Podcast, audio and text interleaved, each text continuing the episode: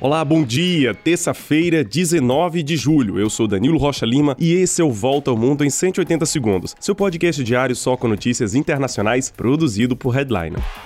Começamos o dia com notícias da guerra na Ucrânia. Seis pessoas morreram na cidade de Toretsk, no leste do país, depois de bombardeios russos. A área atacada, com cerca de 30 mil habitantes, fica perto de Donetsk, no Donbass. Outros bombardeios foram registrados em Mykolaiv, também no leste, e em Odessa, no sul da Ucrânia. Esses ataques acontecem depois que a Rússia anunciou no último sábado ter terminado uma, entre aspas, pausa operacional de oito dias.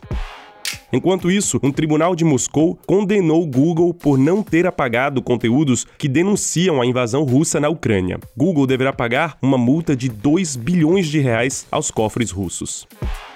Já no terreno da diplomacia, representantes ucranianos e russos devem se encontrar essa semana na Turquia para mais uma rodada de negociações sobre aquelas 20 milhões de toneladas de grãos bloqueadas pelos russos nos portos ucranianos. A ONU tenta intermediar um acordo para que esses grãos sejam exportados o mais rápido possível pelo Mar Negro e ajudem principalmente países africanos que sofrem com a alta de preços global dos alimentos.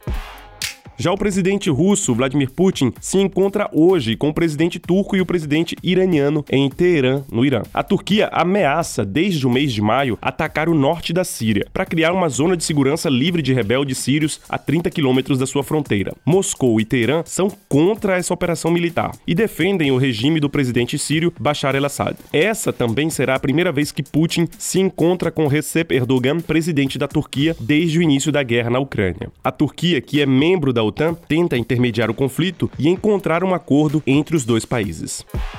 No Reino Unido, o ex-ministro das Finanças, Rishi Sunak, tornou-se o favorito para a sucessão do primeiro-ministro Boris Johnson. O processo eleitoral do Partido Conservador para eleger um novo líder tem várias rodadas e deve durar ainda até o início de setembro. Ainda na Grã-Bretanha, as autoridades decretaram um nível máximo de alerta, já que a onda de calor atual pode afetar a saúde até de pessoas jovens e saudáveis. O termômetro deve ultrapassar os 40 graus hoje em Londres e outras regiões. Essa é a segunda onda de calor do ano na Europa. Cientistas dizem que a multiplicação desses fenômenos é consequência direta do aquecimento do planeta causado pela ação humana. Na Espanha, duas pessoas morreram por causa do calor, enquanto que em Portugal, mais de 800 bombeiros lutam contra quatro incêndios incêndios no centro e no norte do país. Já na França, a região de Bordeaux vive sob a ameaça de um incêndio florestal gigante que já dura uma semana. Atualmente, metade do território europeu também sofre com as secas. A gente se encontra amanhã para mais uma volta ao mundo em 180 segundos, um podcast produzido por Headline. Um grande abraço, um excelente dia e até mais.